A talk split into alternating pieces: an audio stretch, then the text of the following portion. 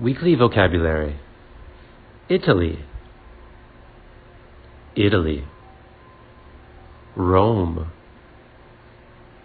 Europe, canals,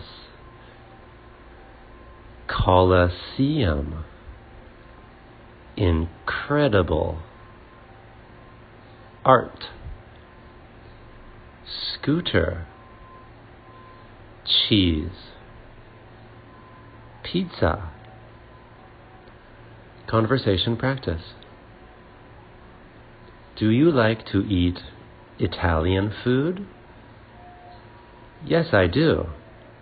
No, I don't. Do you think scooters are safe? Yes, I do.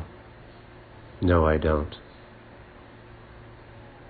Have you ever been to Europe? Yes, I have. No, I haven't.